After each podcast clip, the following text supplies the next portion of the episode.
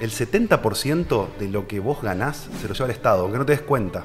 Eh, en, en el IVA, en ingresos brutos, cuando vas a comprar un. Un bien al supermercado, el- vos Todo pagaste tiene- mil pesos, el 700 pesos fue para el gobierno. Ideas mágicas y pensamientos mágicos tenemos todos, gana quien lo ejecuta. O sea, ganó el Steve Jobs que se puso a hacer la computadora, Sí. gana Elon Musk que se pone a desarrollar una nave para llevar al espacio. Robert Kiyosaki está muy en contra. Él dice que ahorrar es para tontos. Sí, Lo sí, dice sí, en el cuadrante del flujo de dinero, dice ahorrar Sí. es para tontos. Para mí, si no ahorras, no podés invertir. El juego del día de hoy es el juego de la atención. O sea, te- hablemos de un medio de comunicación, un artista, un emprendedor. Hoy la mayoría de emprendedores que vemos están jugando el juego digital. Arrancamos. ¿Quién arranca? Sí. Arrancamos. Bueno, bienvenidos a otro episodio de Emprende Mate, número 30 y no sé cuánto. 30 y Creo que más de 33. Va, no sé, porque Sí, sí, tenemos, más, más, mamá. Tenemos como 37. 6 que están por salir. Sí. Eh, y bueno, hoy tenemos un invitado muy especial que vino de Santa, Santa Fe, Fe. capital. en Santa Fe, más o menos bien. unas 4 horitas de donde estamos. Así que bueno, Rami, bienvenido, gracias Bueno, por gracias, sumarte. Gracias por la Gracias por invitación. Primer venir. santafesino, Sí, creo. gracias Sí, por venir. primero. Sí, sí, Hasta. Córdoba. Te viniste Qué a grabar. maestro. Te agradezco una banda porque, bueno, ya nos vas a estar contando y te vas a estar presentando y todo, pero creo que justamente lo que vos nos podés compartir hoy en este capítulo le puede servir a, a justamente, sobre todo a los argentinos en este momento de tanta incertidumbre y creo que también es una incertidumbre a nivel global de que hay muchas cosas que están sucediendo, eh, así que gracias. Tal cual, tal cual. Ojalá podamos aportar. Ujú, así Bien. es. Bien. Ahí vamos.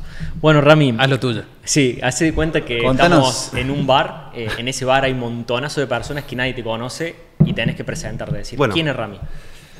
¿Quién es Ramiro? Eh, complejo. Pero lo vamos a resumir en un asesor financiero, estudiante, eterno estudiante.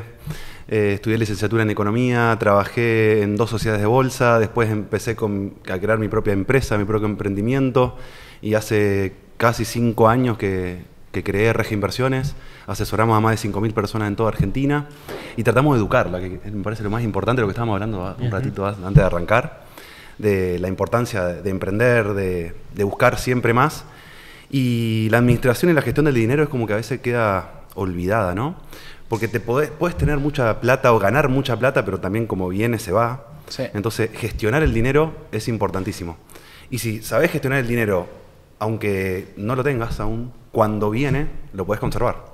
Porque estadísticamente Sí. a los siete años que una persona gana la lotería o gana el 15 o gana cualquier tipo de premio, lo pierde o termina en una situación peor que la anterior. O termina muerto por excesos de droga eh, o termina endeudado porque al tener ese, ese dinero le dieron un préstamo y después termina peor que al principio.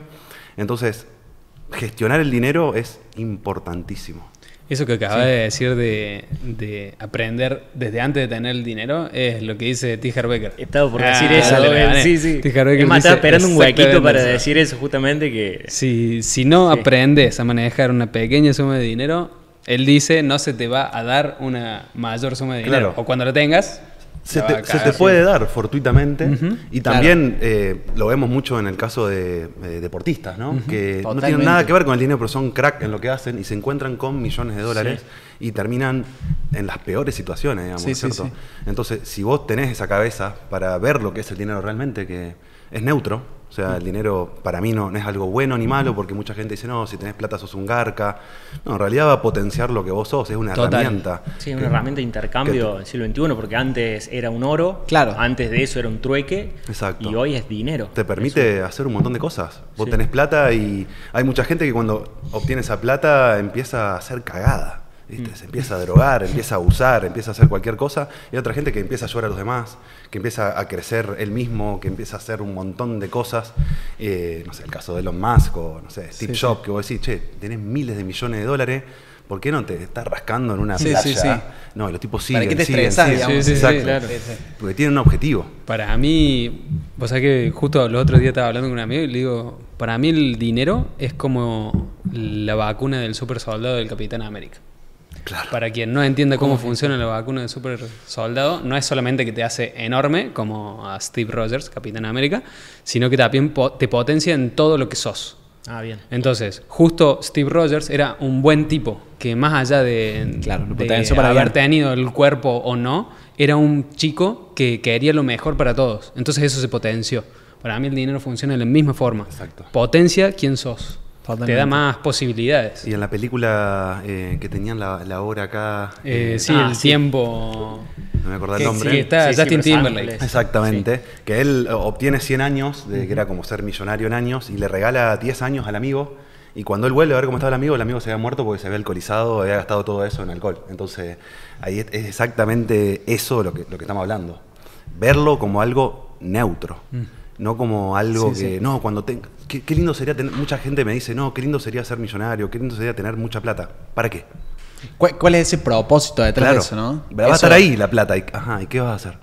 Porque tenés que, tenés que hacer algo, digamos. Sí. Eh, Dentro de tu mentoría, ¿vas 100% a la, la parte técnica o tenés algo de mentalidad también? hay algo de mentalidad, es mucho técnico, es porque, o sea, invertir en el mercado financiero es un mundo, como todo, viste, que tiene algo muy específico, lo que es invertir en un bono, en una acción, una obligación negociable, saber de análisis técnico, de matemática financiera, de análisis fundamental, analizar contablemente una empresa o técnicamente, ver patrones, o decía, mirá, cada vez que Facebook llegó a los 100 dólares, fue su piso y empezó a subir y buscar esos patrones históricos, que es estadística, puede ser que después no se cumpla, pero es probabilidad, las probabilidades están a tu favor. Claro, mucho análisis de datos también, Análisis, ¿no? exacto. Interpretación también. Interpretación y también mucha psicología. Eh, hago mucho hincapié en la psicología, de, porque vos puedes saber todo, puedes tener todos los datos, analizarlo, pero a la hora de apretar comprar no lo haces.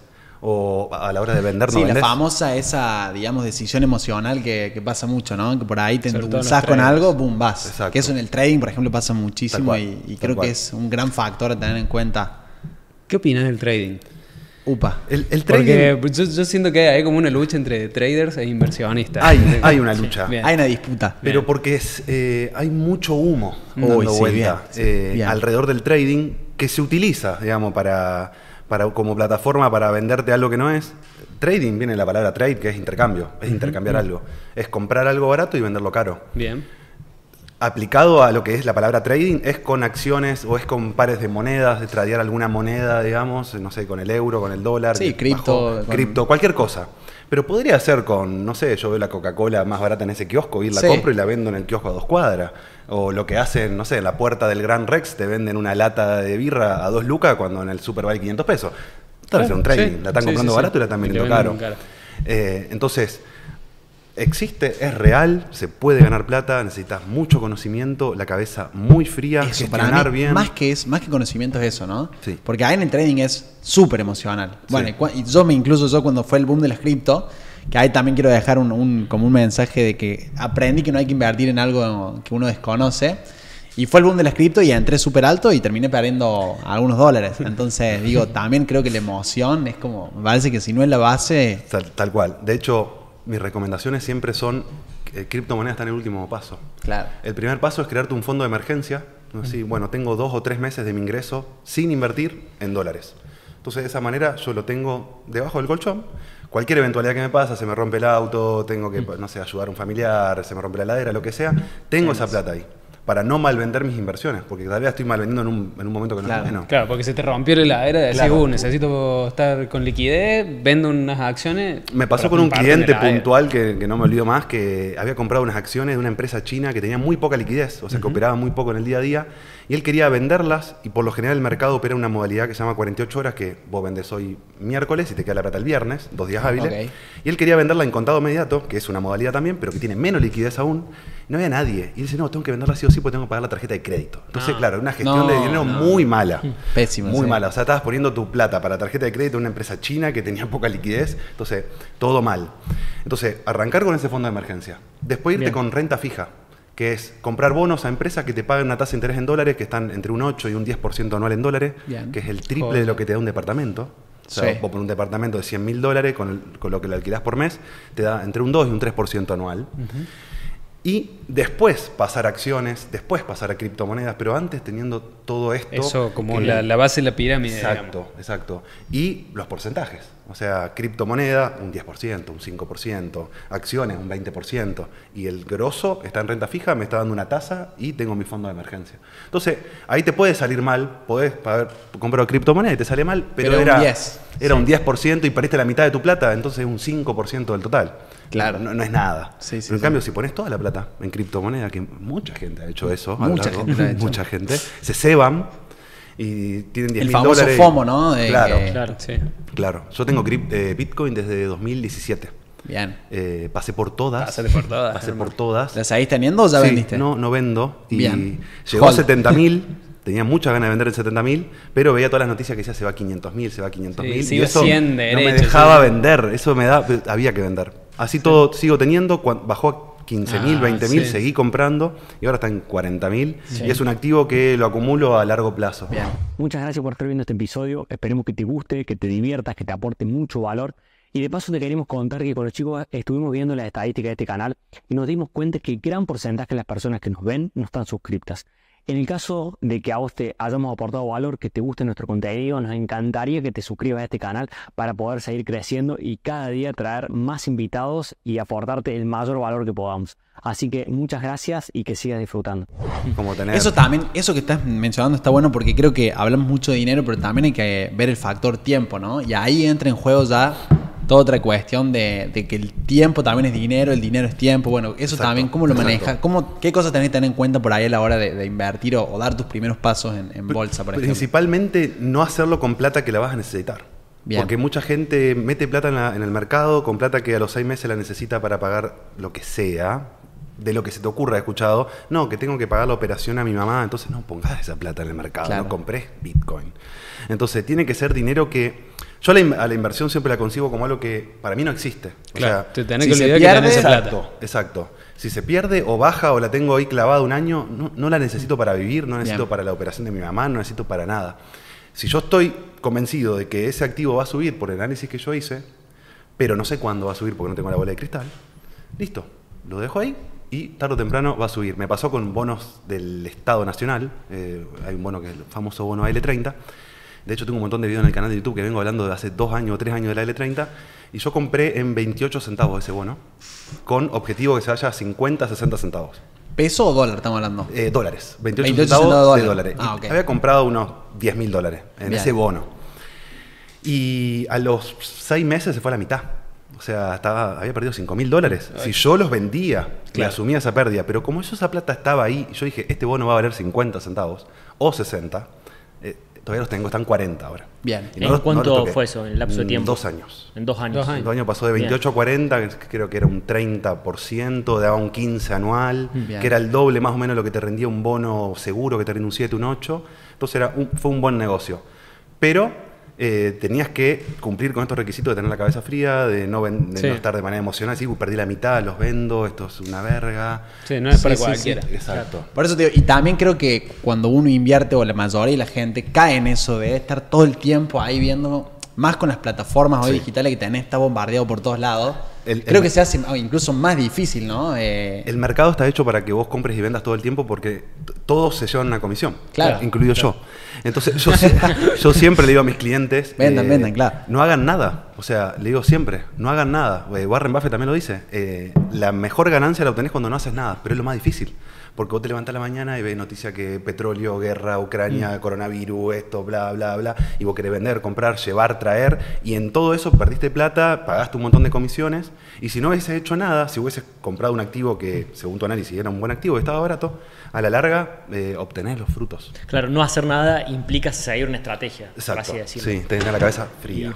Estaba pensando que hay un libro que seguramente lo conoces, que es de Piensa y hágase rico, Sí. que estudió 500 millonarios y vio cuáles eran los patrones en comunes por los cuales eran exitosos. Vos nos decís que tenés 5.000 alumnos. Sí. ¿Ves ciertos patrones conscientes e inconscientes en los que le va bien? de hecho, pregunto. nuestra capacitación, que yo creo que lo más, si bien hay un montón de parte técnica, de filosofía y de, de todo, para mí lo más valioso de la capacitación es que yo te cuento un montón de experiencia de clientes, de Bien. cosas que le pasaron. Claro. Y me parece lo más barato aprender de los errores de los otros y no perder la plata a vos para decir, ah, esto no había que hacerlo. Ya te lo estoy mostrando, decir, che, mirá, este cliente. Esto pasó. Julio hizo esto, compró acá, vendió acá, no hay que hacer esto, se fu- fundió la cuenta. Eh, infinitos ejemplos que voy dejando que me parece para mí lo más valioso. Y es todo esto que venimos hablando. Es hacer las cosas al revés, empezar por lo más arriesgado, no tener un fondo de emergencia, apalancarse, que es pedir plata prestada en el mercado. sí, sí, sí. Eh, Trabajar con plata de otro, ¿no? Exacto. Exactamente. Eh, pero de manera emocional y sin análisis. Y, y por lo general esos clientes son timberos. Ahí va. Eh, gente que le gusta la timba.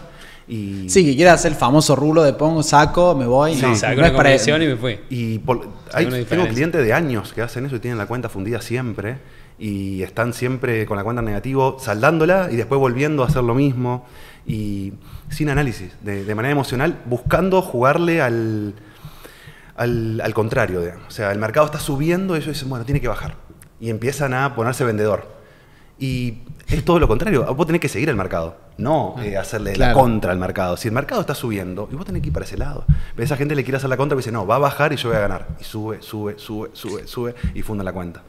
Así, muchos casos. Muchos casos. Eh, Rami, cuando dimos esa, esa charla en Santa Fe, eh, me acuerdo que vos contabas lo que te había llamado la atención respecto al dinero. De, de todo el quilombo que hacen los bancos, de que Mm, sí. hay un rulo ahí Sí. que vos dijiste, che, acá algo no me cierra. Exacto. Eh, me encantaría que le expliques a la gente Dale. cómo funciona el dinero, porque eso me, me explotó la cabeza. Epa. Bien, eh, vamos a tratar de resumirlo, a ver cómo Sí, puedo sí, a ver resumirlo. cómo se puede. Para mortales. Exacto. Vos cuando eh, vos trabajás, eh, vas a tu laburo, laburaste, te pagan. O sea, ese dinero eh, a vos te costó tiempo, esfuerzo, o vendés tu producto y a vos te pagan por eso. Siempre hay un, un valor detrás de eso. O sea, vos generaste un valor y por eso te dan ese dinero. Pero el dinero, eh, que lo- el que lo crea, que es el gobierno, con los, en conjunción con los bancos centrales, no hacen un esfuerzo para crearlo. Ellos lo crean de la nada. Y cuando lo crea, o sea, el, el- el banco central que lo crea, lo crea porque se lo está pidiendo alguien. Por lo general es el Estado que le dice, che, necesito plata, entonces, bueno, se toma, y el, banco, el gobierno le entrega una deuda. Le dice, bueno, te lo voy a devolver. Entonces el dinero es una deuda. No es un activo, es un pasivo, por así decirlo. Es una deuda del banco, que el banco lo entregó y eh, se, compr- se comprometieron a devolvérselo. Entonces, el incentivo de todo el sistema a nivel mundial, no solamente en Argentina, es que cada vez eh, se necesite más deuda de los países, de las empresas y de las personas. Por eso lo que vemos es que todo el mundo está endeudado. En, Ar- en Argentina, 7 de cada 10 familias están endeudadas. Todos los países del mundo están endeudados. Todos funcionan con déficit y te dicen, de hecho, que está bien, porque, de hecho, cuando han cuestionado al eh, econ- el ministro de Economía argentino, che, estamos con déficit, estamos gastando más de lo que ingresa, dice, sí, pero todos los países funcionan así. Claro, yo me acuerdo en Estados Unidos hay carteles donde vos ves y te dice National Debt y es un chorizo, perdón, no sé ni qué número es. Interminable. Sí. Pero digo, es como que tomar deuda. Está también la deuda concepción- buena y mala. O sea, estamos hablando de la deuda buena en este caso. O sea, porque por ejemplo tuvimos a una persona acá, para poner un ejemplo claro, que es Agustín, que él compraba casas con deuda buena. O sea, Claro. se endeudaba con los bancos, compraba la casa, con la rentabilidad de la casa pagaba el préstamo. Bien, excelente.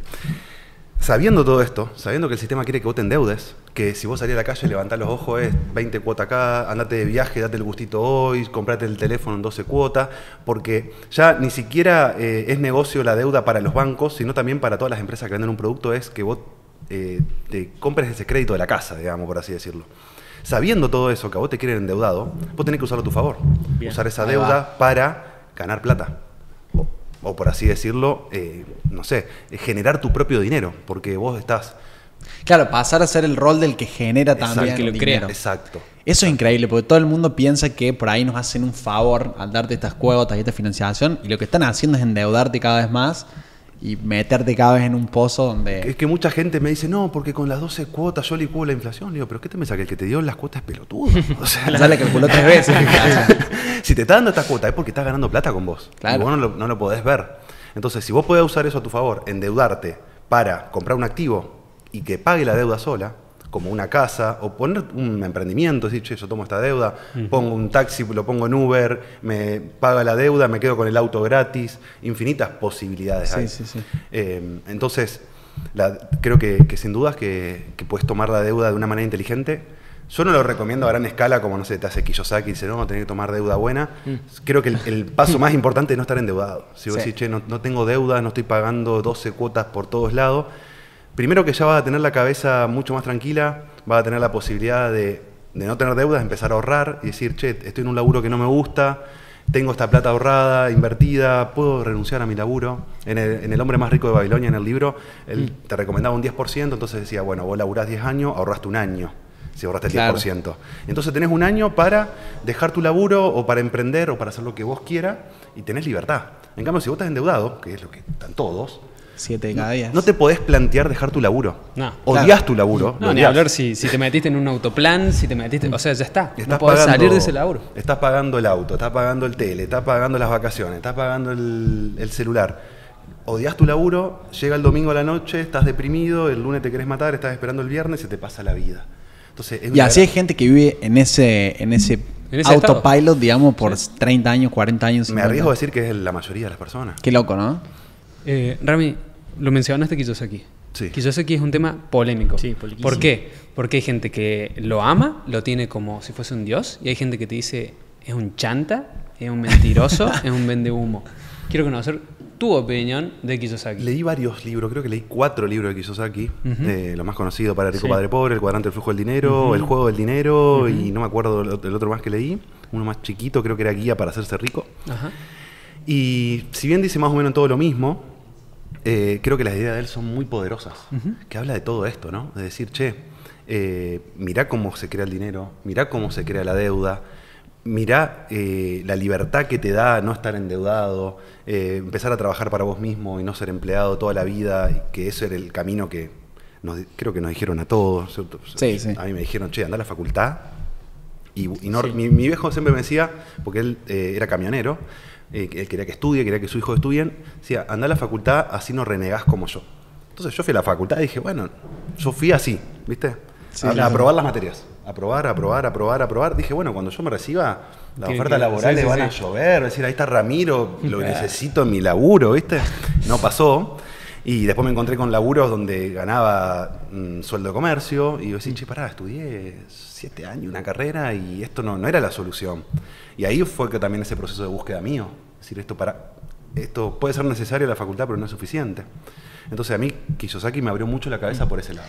Bien. Yo creo que ahí es un- una buena introducción a la, a la educación financiera, pero después si querés aplicar muchas cosas de las que plantea en el mercado, por lo menos argentino, ahí Claro. Kiyosaki si viene acá yo creo que se tiene que pegar un tiro. digamos. Claro, porque te dice, no, comprar una casa que te la- el, el banco te la va a financiar el 90%. No, no va a pasar eso. Pero sí te abre la cabeza. Pero eso es verdad, Sí. coincido en ese punto de vista. Vos tenés que aplicarlo a tu, a tu realidad. No, Sí. no, empezar a estudiar, de hecho, empezar a estudiar. A mí, yo Kiyosaki siempre lo recomiendo, no porque sea bueno, hay muchas cosas que no estoy de acuerdo con él, pero porque fue el libro que me despertó interés por aprender más de Sí, sí. finanzas. A mí me quedó una parte de- del libro que él eh, habla con una, escritora y él le dice, no, lo que pasa que el libro de ella estaba muy bueno, dice, lo que pasa que vos no sabés vender, le dice a ella. Y ella se enoja. Me acuerdo de eso. A mí me quedó eso. Y el tipo dice, yo no sé escribir. Claro, yo no sé escribir, pero soy buen vendedor. Claro, sí, sí, es verdad. Dije, claro, esto- Y ahí eso, eso es una locura. Que ahí Él dice que- que... no es un superautor, sino un autor de superventas. Claro. Tal Exactamente. cual. Y, y yo me quedo con eso porque hay gente que hace lo que hago yo y sabe 10 veces más que yo, pero no lo conoce Totalmente. nadie. No lo conoce nadie. De hecho, cuando yo empiezo a laburar, eh, yo trabajé con una persona llamada Adrián, que es un, un tipo que tiene 10 años más que yo, va a tener unos, no, o 20, de tener 50. Él me enseñó un montón del mercado de análisis técnico, de ver las gráficas, todo. Y veíamos a veces por internet que otros estaban dando cursos y decía, uy, mira este curso. Le digo, vos podrías dar un curso. Pero como él nunca dio ese salto, no lo conoce nadie, nadie sabe quién es. Y yo sí di ese salto, aprendí y di ese salto. A mí me conoce mucha gente. Pero tal vez él sabe mucho más que yo. Claro, sí. es que en, en un mundo hoy en día donde la atención es como lo más Preciado. Sí, lo más preciado, yo creo que termina ganando no el mejor, sino el que más atención se lleva. Tal ¿sí? cual. Y es increíble, Tal o cual. sea, vos por ahí ves con cualquier, digamos, industria, hay gente que sabe poco y que sabe venderse muy bien, sabe captar la atención, se apalanca de las redes sociales y... Chao. Sí, sí, en realidad es el juego del día de hoy, es el juego de la atención. O sea, te- hablemos de un medio de comunicación, un artista, un emprendedor. Hoy la mayoría de emprendedores que vemos están jugando el juego digital. O sea, Elon Musk, por ejemplo, juega el juego Sí. digital para tener credibilidad de los Sí. bancos, de los mercados, un montón de cosas. Tal cual. Te Sí, incluso sí, un sí. mercado con un tweet, es, un- es una locura. Sí, Sí, totalmente. Sí, sí, sí, tal cual. Eh, hay, que, hay que estar ahí. Creo que siempre fue así. El tema es que las redes ahora nos permitió a, a mucha gente más pasar a ese. Claro, antes ese por ahí era como viste la tele, como Claro, que era está- más difícil llegar quizás. Está Sí. Muy difícil. Ahora vos te podés crear Sí, eh, sí, tu nombre Estamos de en la un nada. momento único.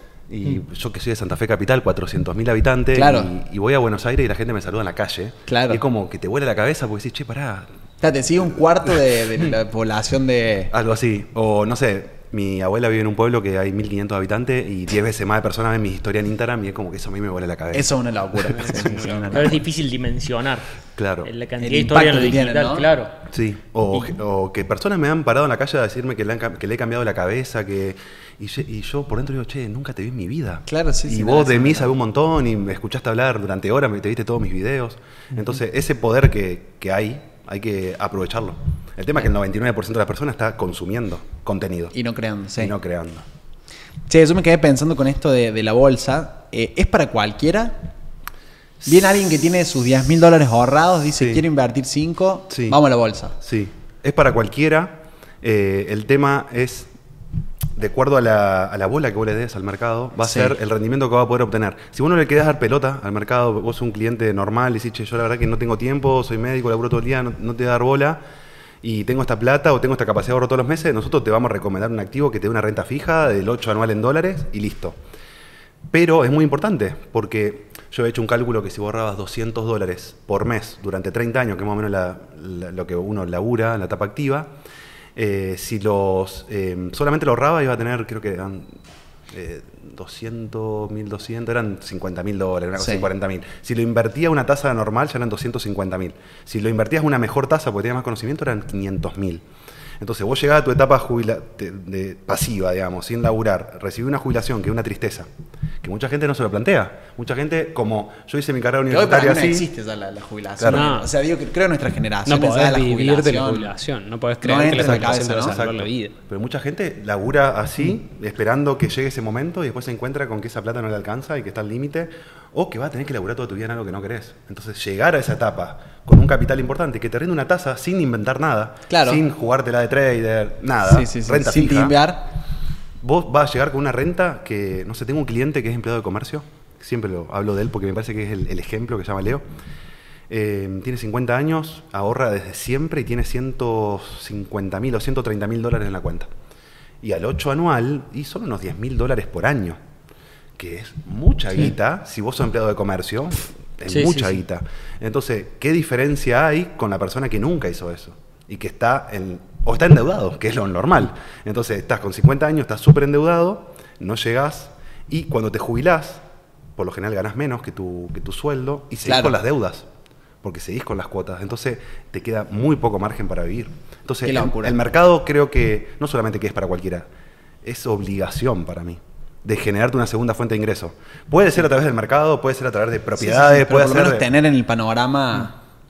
Ant- atrás de cámara nos contabas, que esto no sé si se puede contar o no, calculo que sí, que un montón de mensajes te llegaban y habían personas a las cuales no podías ayudar, a las cuales... Exacto, ¿Cuáles exacto. son las características que tiene de una persona para que le pueda ayudar o no? Nosotros llega un cliente y le hacemos como una especie de perfil, ¿viste? Le hacemos varias preguntas. ¿Perfil de inversor, Claro, así? exacto. Ah, mirá. Eh, pero nuestro, ¿viste? Creado por nosotros. ¿Cuánto Claro. ganás? Eh, estás- ¿Tenés deuda? ¿Cuánto, ¿Cuánto ahorrás? Eh, preguntas que son básicas. Mucha gente se enoja y dice, no, no te voy a decir eso. Y es como que vayas al médico y le digas, che, me duele algo. ¿Qué? No, no te puedo decir que me duele. Claro. Necesito- o qué comiste para que te duele la panza. Claro, no, no te puedo decir.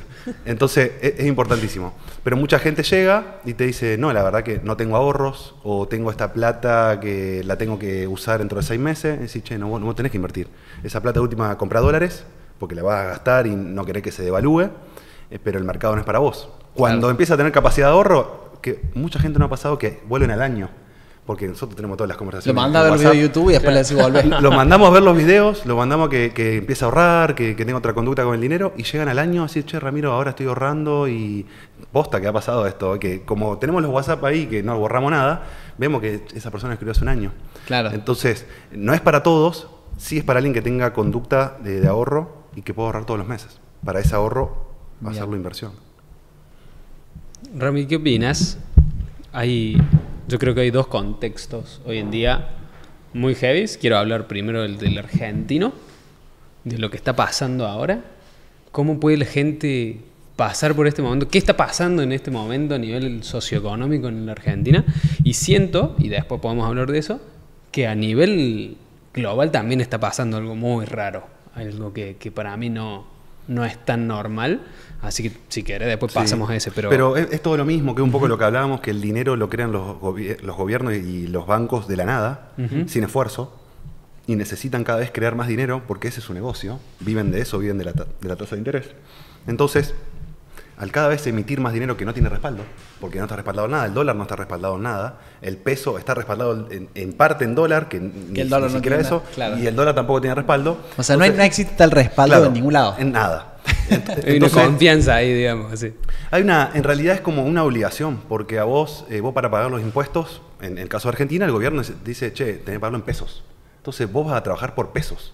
Y estás dispuesto a recibir esos pesos porque en el supermercado te aceptan pesos, el gobierno necesita los pesos para pagar los impuestos, etc. Entonces vos está, el, valor que está en el dinero es porque a mí me están obligando prácticamente. Entonces, como el dinero cada vez se crea más sin respaldo, empieza a perder valor. En 1920, eso también me quedó de pie en Segasa Rico. el- Claro, hace 100 años, más o Hace menos, 100 años, exactamente. eh, Sí. con 20 centavos de dólar, vos te sentabas en Nueva York, desayunaban dos personas en un desayuno súper completo. Hoy con 20 centavos no haces nada, no sé, 50 dólares capaz para desayunar. Entonces, eh, si, si vos hubieses guardado esa plata, o con 200 dólares te comprabas una chacra con animales hace 100 No, años, qué locura. y ahora no te compras Claro. ni un teléfono. Qué loco eso, ¿no? Entonces, el dinero se desintegra. Y los sueldos no crecen a la misma velocidad que la, des- de La desintegración del dinero. Claro, en todo el lugar del mundo, porque nosotros estamos en Argentina y pensamos que acá nomás, en todo el Claro, mundo. acá es potenciado. Claro, Sí, acá es una rápido. de loco. Acá Sí, es como sí. una maestría. Esto es level Claro, Dios. o sea, se- No, no si es está- verdad. si Pero si vos argentino- pensás, no sé, Estados Unidos por ahí tiene inflación anual, qué sé yo, de 5 o 6%, tenés 10 mil dólares, estás perdiendo 500 dólares al año, por Claro. ejemplo. Y estamos hablando en un año, ¿no? O sea, si lo llevamos a 80, 70 años, Entonces te encontrás con que hace, no sé, 70, 80 años trabajaba solamente el hombre en la familia, le alcanzaba para comprar una casa, para tener un auto, para mantener a la esposa, a los hijos, mandar a la escuela, todo. Y ahora tienen que trabajar los dos y no alcanza. y dos trabajos los dos, claro. Claro. Y no más de un hijo porque mandarlo al colegio es un dolor. Exacto. Entonces, eh, eso va a ser cada vez peor. Ese es el tema. No va a ser, no va a mejorar. Entonces, siempre a las personas yo les recomiendo de ocupar todas tus energías disponibles, porque si tenés que laburar, tenés que laburar, en ver cómo aumentar tus ingresos. Porque si vos estás con un laburo fijo, con un sueldo fijo, eh, vas a estar siempre condenado a esto. En cambio, si vos tenés un ingreso variable, por más que seas empleado, puedes ser empleado y ser vendedor en ese laburo y tener un ingreso variable, y vos podés todo el tiempo aumentarlo, y esa parte no gastártela toda, sino llevarla al ahorro y a la inversión, vos vas construyendo tu cartera de activos que pueden ser financieros, pero pueden ser también reales, puedes tener inmuebles, puedes tener, no sé, cancha de fútbol 5, cualquier cosa, digamos, que te genere plata, puedes tener Sí, un sí, sí. emprendimiento, y vas a tener una segunda entrada de dinero. No vas a tener solamente depender de tu, de tu salario. Este espacio llega a ustedes gracias a Santex, la empresa de software que potencia los negocios. Entonces, es para mí lo más importante es ver cómo hacer para aumentar tus ingresos. Y después ver cómo gestionarlos bien. Y jugar el juego de Buffett, digamos. Es que el dinero es un juego, vos estás jugando. El Sí, tema sí, es que quieras o no lo vas a jugar igual. El tema es cómo lo jugás. Y Claro, cómo esa es la pregunta cartas. que te quería hacer. ¿A qué juego estás jugando vos? Fuera de tus clientes. Claro. ¿Estás jugando un juego de decir quiero, no sé, Yo por lo que veo- millonario, multimillonario, apuesto a no tener 100 millones de dólares? Eh, a tenía, vivir libre. objetivos, tenía objetivos de capital, de Sí. decir, che, llego a este capital, te juro, llego a este capital y no laburo más. Llegaba a eso y me parecía poco. Y aparte decía, me gusta lo que hago. Me pongo otro. Llegaba, me ponía otro. Después llegó un momento que dije, la verdad que esto me dejó de importar. Mi objetivo es crear mi empresa, Bien. que cada vez sea más grande, cada vez atender a menos clientes. Yo cada vez dedicarme a hacer lo que me gusta y, y tener más libertad también, de movilidad, de decir, che, me voy acá, me vengo, no estar, digamos, eh, viste, conf- confinado a, a- Sí, sí, a una atado. tarea. Eh, pero mi objetivo es ese, libertad. Libertad financiera que incluye Muchas tipo de cosas. libertad, sin duda. Yo tengo una pregunta de Rami porque, bueno, recién hablaste de ahorro e inversión. Creo que hay mucha gente, digo, digo, tiene que ver mucho con el perfil de, no sé si de inversor de, inversor, cada uno, sí. pero digo, hay gente que la guarda bajo el colchón, la ahorra, hay gente que es más arriesgada, trata de invertir. ¿Cómo manejarías esa balanza? Conviene, porque también una vez me dijeron a mí, y me parece que es una frase que coincidió mucho, que es como que el dinero es como el agua, ¿no? Si lo acumulas, se estanca también, ¿no? Hay que moverlo un pudre. poco. Entonces, ¿cómo balancearías eso entre, che, ahorro todo, meto todo bajo el colchón, invierto? ¿Cómo? Si vos estás acostumbrado a ahorrar, que está muy bueno, es una Sí. muy buena conducta, pero nunca invertir, ya sea el mercado financiero u otra cosa, Sí, solo tú acumulas, digamos. Claro, solo ahorrar, tarde o temprano esa plata te la vas a gastar. Vas a cambiar el auto, te va a ir de vacaciones, te va a comprar otro teléfono, porque la ves ahí, primero que te da miedo que te roben, te da miedo el, el sistema bancario que haya un corralito, lo vas a terminar gastando. Le pasa a un montón de gente que O sea, lo gasta, se, ga- se va sí o sí. tiene 10 mil dólares y dice, cambia el auto. O sea, es como que ya está, lo cambio, ya está viejo, tiene 3 años. Eh, si vos empezás a ver el dinero como una herramienta que te va a dar más dinero, ya no va a querer gastarlo. Va- lo va a querer eh, invertir de la mejor manera y que te dé una renta. Tal vez esa renta no la usás porque vos estás laburando, tenés tu actividad, pero de acá a, a tu, a tu etapa pasiva, a decir, che, yo dejo de laburar, eh, ¿de qué vas a vivir? Es que Viste que la pregunta es, sí, ¿de qué voy a vivir? ¿De mi jubilación solamente? ¿O voy a tener negocios funcionando, que es, es tu capital, digamos, también, es tu, tu inversión? Porque también podés invertir dinero, pero podés invertir tiempo. Si, bueno, Claro. invierto mi tiempo en crear un, un emprendimiento que me esté generando dinero, que es una máquina de dinero también. Sí, sí, sí. Entonces, si ahorrás solamente es muy bueno, al lado de la mayoría de la gente que estás. O sea, ya estás haciendo algo bien. Sí, estás haciendo. Pero el segundo nivel ya sería, bueno, empezar a mover esos ahorros. Sí, pero sin conocimiento no lo vas a hacer porque te da miedo de perder la plata. Y es válido. Yo a todo el mundo le digo, che, si no sabes y no querés saber, está bien que no inviertas. Porque vas a tener miedo, vas- no vas a dormir mal, vas a estar mirando, viste, con un ojo abierto, viendo. eh, Sí, te vas a dormir y levantar viendo, che, ¿qué pasó con mi plata? Exacto, Sí. exacto. Está bueno ese concepto. Está bueno ese concepto de primero aprende a ahorrar, después capacítate para ver cómo Bueno, ¿ves? Eso es manejar algo esos que- ahorros. Eso está buenísimo. Es- y, y, es eso es algo que Robert Kiyosaki está muy en contra. Él dice que ahorrar es para tontos. Sí, Lo dice sí, en el sí, cuadrante del flujo de dinero, dice ahorrar Sí. es para tontos. Sí, para mí, si no ahorras, no podés invertir. Entonces, no, de hecho, Sí. es el paso. Y yo creo que también depende mucho del perfil inversor de cada uno. Habrá gente que arriesga más parte de sus ahorros, pero creo que también, el fin y al cabo, tener algo es 100% estable o con un mínimo rendimiento súper seguro también te da tranquilidad. Y es lo que dice él. Sí. Dormís tranquilo. Che, Sí. me quebré una pierna o un brazo. Nosotros trabajamos con la compu. ¿No podés laburar por tres meses? Bueno, estás cubierto. Tengo que tener algo. Sí. Te quiero llevar al lado un poquito más polémico para que se pique un poco el podcast y que saquemos contenido copado que nos sirva a todos, nos crezca. La bomba. ¿Qué opinas del gobierno actual? Uh. ¿Crees que está haciendo las cosas bien? ¿Que está haciendo las cosas mal? ¿Qué, qué ves a futuro? Yo soy bastante anárquico, eh, creo que todos mis seguidores lo saben. Hace Neutro. 11, no, 3, 13 años que no voy a votar. Eh, soy súper anárquico.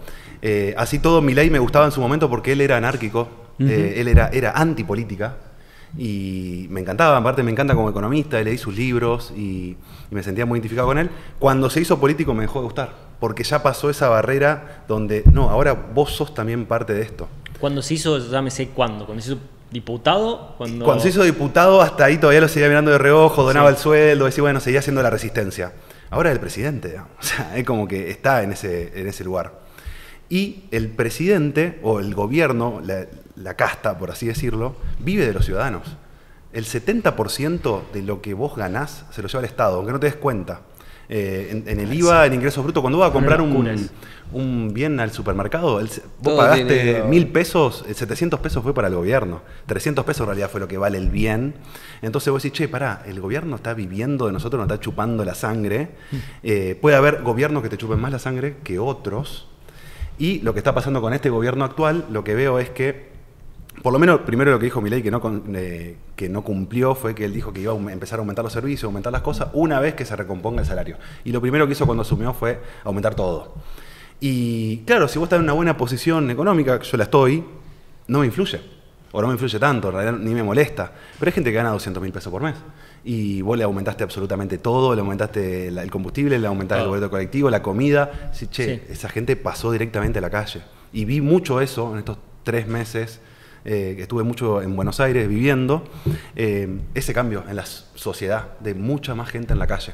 Tal vez a la larga Eso te iba a hace decir. el mejor gobierno de la historia de Argentina y Pero a corto y donde estamos a corto. hoy, bien, esa es tu visión. Es que te quiero responder como si yo fuera representación de los libertarios, ¿qué responderían? Ah. Te dirían, o sea, no, es- no Sí. porque No, no, sí, a sí, sí. sino que te dirían que es necesario y es el momento de hacer el corte de raíz, que es lo que abunda, digamos, la Claro. respuesta en cualquier lado. Sí, sí, sí, ¿Qué opinas en contra, en Tal contra cual, el momento es hacerlo. El, el problema que yo veo de Argentina es que la mitad del PBI eh, va para el Estado, porque hay muchos empleados públicos en muchos sectores de muchas cosas. Entonces, el privado sostiene todo eso. Claro. Sostiene eh, un sector público que es, es muy glotón, ¿viste? por así decirlo. Más allá de la casta, porque cuando se hablan Sí. de la casta, hablan de, te lo ves a Insaurralde en el yate, o sea, como que te ves eso, Sí, sí, pero en realidad vos tenés un montón, miles, millones de empleados públicos en diferentes posiciones que ganan el doble que un empleado de comercio y que ni siquiera van a trabajar, porque me lo cuentan. Tengo, yo soy de Santa Fe Capital, donde la- la- el tres cuartos de la población es empleado público, entonces tengo muchos amigos que son empleados Qué públicos. locura eso. Y, y me dicen, che, eh, acá hay 10 veces más de las personas que debería haber. 10 veces más. No el doble o el triple, 10. Entonces, mantener toda esa estructura hace que la tengan que soportar el privado. Claro. Y es como que Sí, decir, sí, che, bueno, Y el tema es que al corto plazo, porque ahora está habiendo una reducción del empleo público, pero todas esas personas eran personas que inyectaban dinero. Claro, gastando la- en un supermercado y demás que hoy no está. O Aparte, sea, supongamos que echás a toda esa gente. Sí. ¿Qué, hace? ¿Qué, qué haría toda la gente en la calle? O sea, sería, ta- también estaría mal. Porque sí, sería- que ahí es donde yo creo que entra el libre albedrío de cada uno que se arme su vida y supongamos que empiece a ser más productivo, por así decirlo, porque si vos decís, hay 10 personas de más per cápita, Sí. deberían estar haciendo algo productivo. Eh, si, si estarían haciendo parece, productivo seríamos Dubai, exacto. Claro. Porque estaríamos en otro tipo de, de sociedad. Eh, el, el problema está. claro. Dubai, claro, es que en realidad... Sería todo de oro, ¿viste? O sea, o sea, en la calle todo de oro.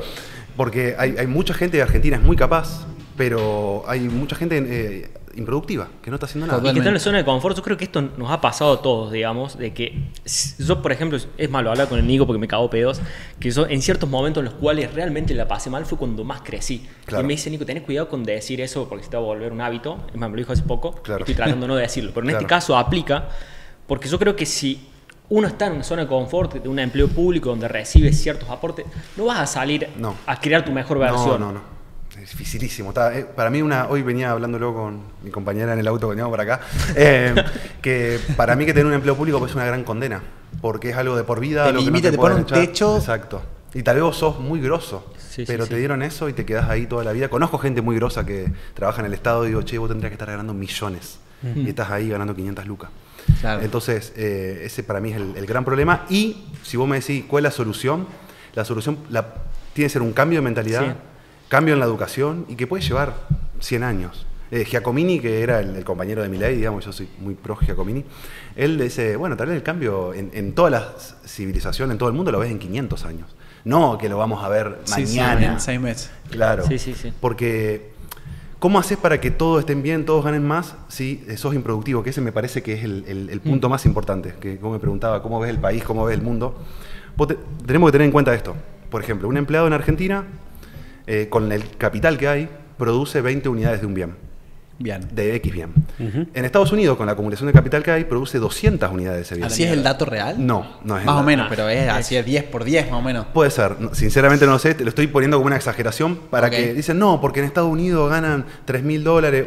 Bueno, pero ¿cuál es la acumulación de capital que hay? El tipo llega, tiene una máquina que aprieta así y genera mil productos y vos Claro. acá estás con el martillo. Claro. Entonces, vos para poder ganar lo que se gana en un país desarrollado, tenés que tener una acumulación de capital que te permita producir más. El empleador no te va a pagar más de casualidad, No, no, porque no. no tiene la plata para pagártela. Para tener esa acumulación de capital, el, la sociedad como tal tiene que ahorrar e invertir. Para poder comprar esa máquina, por ejemplo. Exacto. Máquinas, puentes, túneles, puertos, eh, acumular Sí. capital. ¿no? Que, que todo. El parque automotor en Argentina es tristísimo, te dan a llorar, vos salís, todos los autos están destruidos. Entonces, ¿qué productividad podés llegar a tener?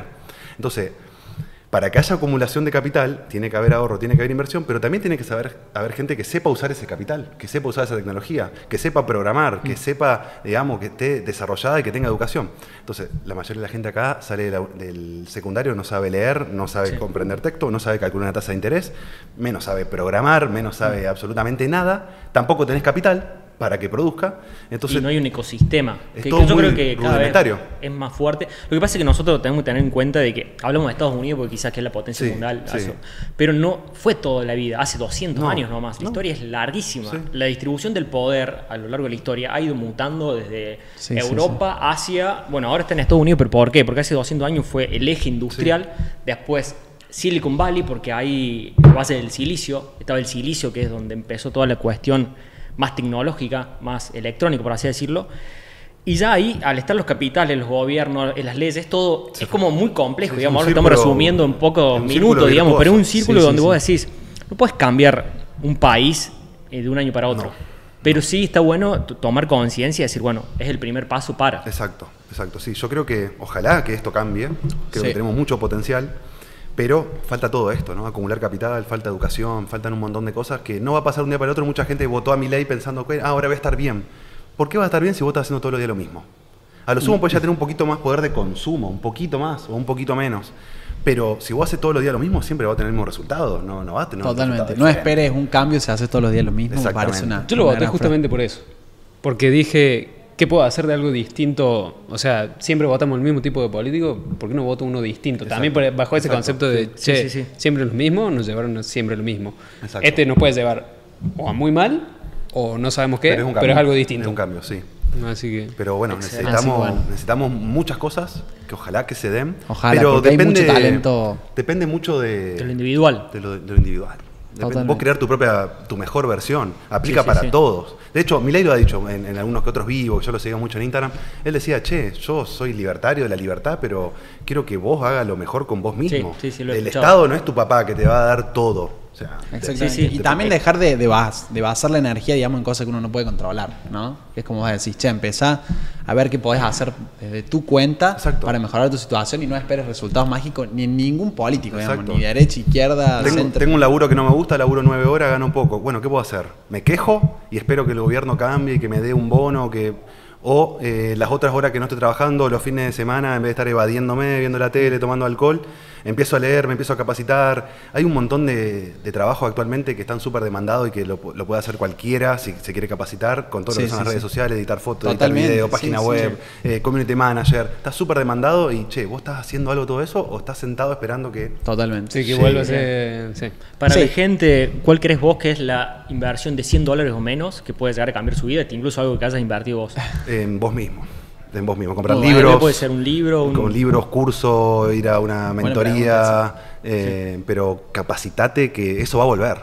Eh, en cambio, si vos estás viendo afuera, en vez, de estar, en vez de estar viendo adentro, estás viendo afuera, si tengo 100 dólares, voy a comprar una criptomoneda mágica que me va a hacer millonario, lo perdiste y estás en cero.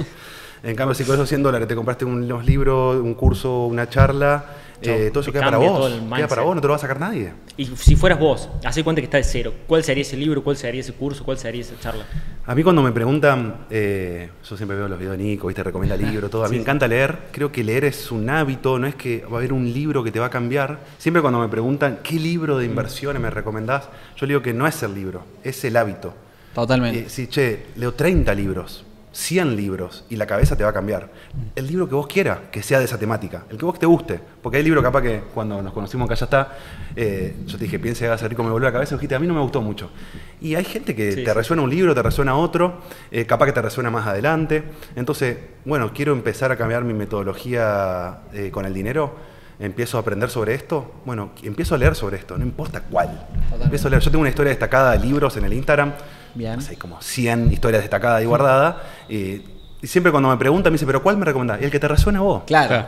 Te De esos el título. 100, el que más. Sí, a ver, un título que te va a resonar. Y también ese punto que decís está bueno de que tampoco es que un libro te va a salvar la vida ni la finanza, o sea, es un hábito y también depende de lo que vos hagas con ese conocimiento. Exacto. Porque también pasa mucho con el sector de los infoproductos y los cursos. Uno dice, no, yo pago este curso, Claro. resultados mágicos. No Claro, existe no, eso. No existe. sí. No, No, lo hablábamos eh, recién. eh, lo depende de la persona. O sea, vos como infoproductor tenés que encargarte de que la persona Exactamente. haga- te siga el pie de la letra, que esa es la parte difícil. Sí, pero incluso, claro, Sí, si te sí, sigue sí. el pie- sí, sí, sí. Por más que te siga el pie de la letra, Sí, lo que decía Mateo hace unos videos de estoicismo, Mm. que decía, el, el arquero de, de flecha puede ser el arquero más picante, tener la mega ultra clara, tener la mejor flecha, el mejor arco, en el mejor escenario, y sin embargo lo puede errar. Claro, Sí, ¿Por sí, qué? sí. Porque hay factores externos que... totalmente. Otra, cosa, de otra cosa que dice Kiyosaki, que también me quedo con eso, es hablando de esto que el libro no te va a salvar, un curso no te va a salvar, él dice, el conocimiento no te va a salvar. Dice, es conocimiento, aplicarlo y equivocarte. Claro. Entonces ahí genera el verdadero conocimiento.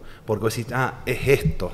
Porque tenés que llevarlo a la práctica. Lo que Aparte, hagas, lo que yo siempre digo también, ideas mágicas y pensamientos mágicos tenemos todos, gana quien lo ejecuta. O sea, ganó el Steve Jobs que se puso a hacer la computadora, Sí. gana Elon Musk que se pone a desarrollar una nave para llevar al espacio. Yo también quería ir a la luna, pero Claro. no. o esas la- personas que dicen, no, tengo una idea mágica, pero no te la voy a decir porque me la va a robar. No, nadie te la va a robar, nadie te la va a robar. O sea, Gana el que ejecuta, así que está bueno eso también para, para darle un cierre. Excelente. Rami, te trajimos Bueno, un regalito regalito. Bueno. de Golden Pack, Bueno. que es Una experiencia. experiencia después. Dale, cuando entras, canjeas, lo, te fijas, están en todo el país, así que... Ahí tenés una que- experiencia más con tu compañera. dale, Sí. dale. Así que, y solo, solo de una peleadita interna acá. ¿Leíste el libro La Bolsa de la Vida? De Vicky Lo compré porque lo recomendaste vos. Sí. Lo empecé a leer, pero fue uno de los tantos que. Vamos, vamos. que, No que lo sabía. A, lo- a No, los dos les gusta. no, no, que no me ese gustó. Ese sí. libro no me gustó tampoco. No es que no me gustó, sino que tengo un hábito con los, con los libros y con un montón de cosas en mi vida. Es que capaz que arranco un libro, leo 50 páginas y lo dejo, arranco otro, leo 50 y lo dejo. Y hay uno que lo termino, pero me leí 50 páginas de 100 libros. Y después los retomo. Capaz que Mirá. un par de años lo agarro y digo, y estoy con otra cabeza y me resuena más. Eh, el momento sí. también. Sí, el Depende mucho cuando lo agarras. Yo armo mi biblioteca, voy leyendo y sé que están ahí. Y en algún momento lo voy a leer. Sí, Sí, sí. Es que en realidad, para, para aclarar el decía, punto, pero- es un libro que está bueno, pero un solo concepto me quedo que es el valor de tu tiempo. El resto de cosas no, no lo pondré en mi top. Solamente Ah, eso. Es un buen libro. Es un buen libro igual. Está ahí, después saques el Lo Lo estoy viendo desde aquí. Es más, lo voy a sortear para la comunidad Emprendemate que se, que se lo lleven, ¿no? Por lo menos déselo. claro, que lo, le, le tengo a otra persona. De una. Bien. Bueno, Bro, chicos. Bueno, Gracias Rami, por venir. mil gracias. Gracias, gracias por la un invitación. placer. Un placer. Y bueno, esperamos tenerte de vuelta. Sí. Bien. ¿Seremos más que esto?